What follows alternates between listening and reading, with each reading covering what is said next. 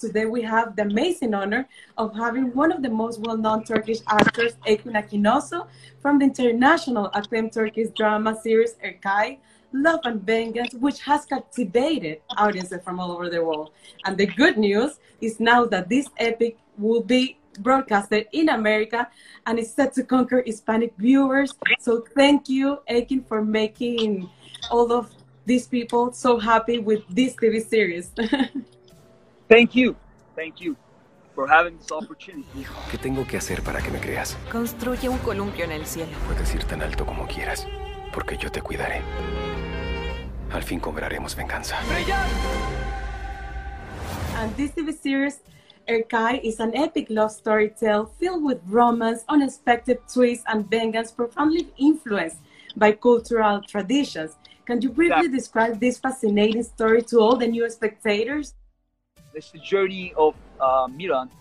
Um, goes for like I mean taking revenge um, from a girl who thinks like you know her parents like killed uh, his family but then he realizes that it's all based on like false story and he falls in love with this girl and now he gotta make a choice like uh, if he's gonna go with this false story or if he's gonna follow what his heart says nunca voy a confiar en ti ¿Qué debo hacer para que confíes en mí?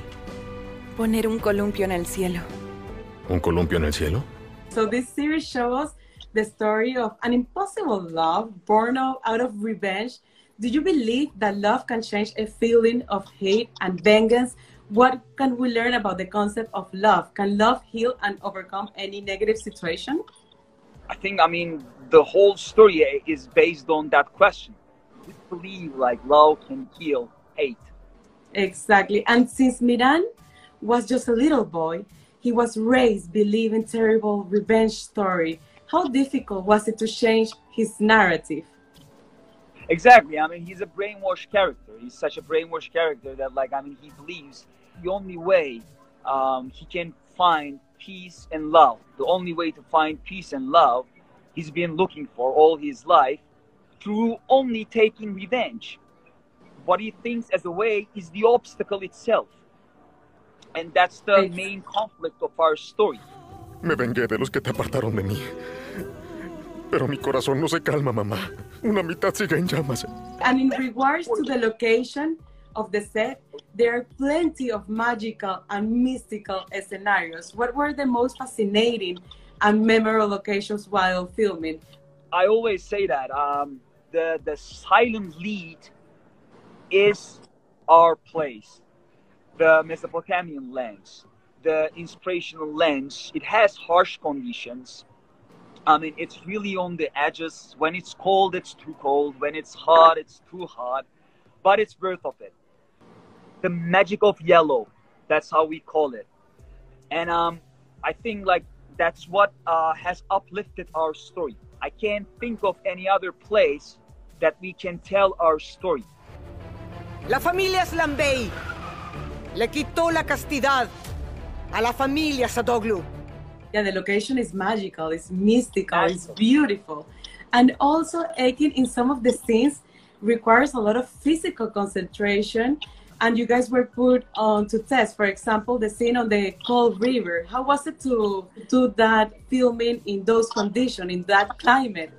Yeah, I mean, like mostly um, because like it, we, it's we our story is pretty intense.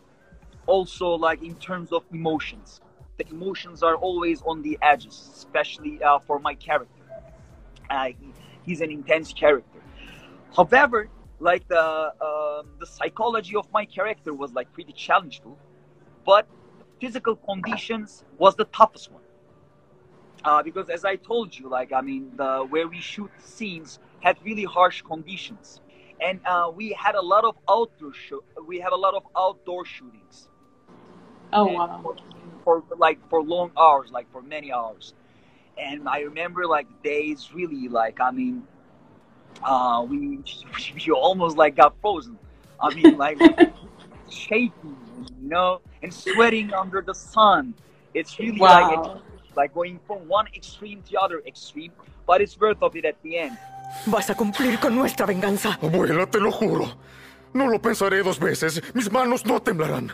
let's Yo- talk about your character, Miran. He's a strong, hard-headed man. Do you see yourself in him? What are some of the characteristics that you admire about your character? I think we um he he followed his heart, and that's our like uh shared personal trait. We both As- follow uh, our hearts.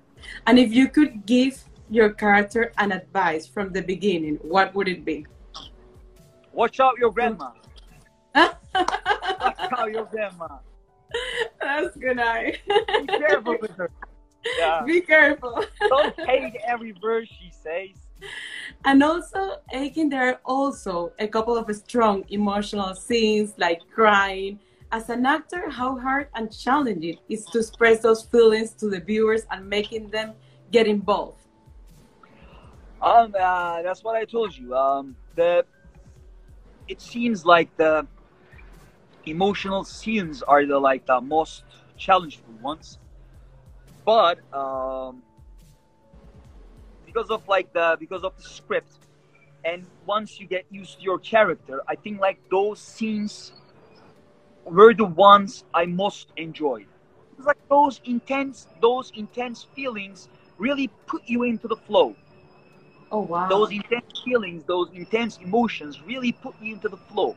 And these are the places you get the most taste as an actor. oh, wow. It's like for me. Because like that's really it's it's really the place you forget yourself and you just go with the flow and wherever like emotion leads you. So the the ch- most challengeful ones were the like the the physical, the physical wow. ones, like going into That's the river, you know, like I mean working long hours, like you know under um hot weather, like or like you know when it's too cold, especially during nighttime, long scenes. Wow. Oh, oh, when I think of it, like you know, So, so you grew up also a lot as an actor. You learned a lot while filming this lot, series. a lot. We both Wow. grew up, me and Miran. No voltees. Esto se terminó. Me vengué de los que te apartaron de mí. And in terms of tradition, cultural values, and norms, what can we learn from this particular story? that's what makes our story so attractive because like our story just as you described um filled with romance unexpected unexpected twists and steeped in cultural traditions first of all the lens as i told you it, it, it's really like uplifted our story and gave its meaning Exactly. um, Lens has its own story and traditions. And then, like the family dynamics that we portrayed. wow. Um, so there is a lot to learn, I guess. I think that's what makes our series like um, attractive because it's filled with universal feelings, but it's a local journey. So local journey filled with universal feelings, and uh, we can use an analogy that um, it's like a food you guys have never seen, but Exactly. it tastes similar. Señor Miran, esto es demasiado rápido. ¿Y cuántas veces ha visto a Reyyan para querer casarse con ella? And tell us about the casting process. How did you end up being one of the protagonists of this very successful Turkish drama? Um, uh, I just got into the audition, and I, I remember like giving my first audition with Azat, Okay. uh, by Tansu, and that was it. I guess like I mean, they saw Miran in me, and uh, they decided to go with me, and oh, that's our story. and the rest is history. Exactly. exactly. And and how would you describe a typical day, day on the set? Were you required to train or learn certain skills to make your character alive? Uh, from time to time, I was lucky that like I mean, for the scenes that we need to ride horse, I had a background. Like I mean, um, in my first project, Okay. like I mean I was supposed to play a, a Janissary soldier. So like I mean we had really intense training uh, for Oh, horse riding and all other stuff. So I was pretty comfortable with horse riding. Oh, that's cool. But maybe from time to time uh, there were some scenes that we need to fight. I remember like one scene with Azat, Miran Okay. and Azat fight. Um, we really like I mean trained for like couple days Oh wow! To also like you know to figure out and memorize well, to perform well. Make the our, like, stunts. Ni aunque el mismísimo Dios me lo pidiera, yo caminaría de tu mano. Can you describe the before and after of shooting Hercai? How did your life have changed? um, it has changed uh, many things. I mean, um, if you just think about that way, I mean, aside from like you know um, the the series become like I mean so popular, And we- Exactly. aside from like all those let's say side effects, um, I was far away from my you know loved ones, from my home, uh, for three years. Oh And wow! in such lands that uh, I've never been to. So it really totally changed your chemistry.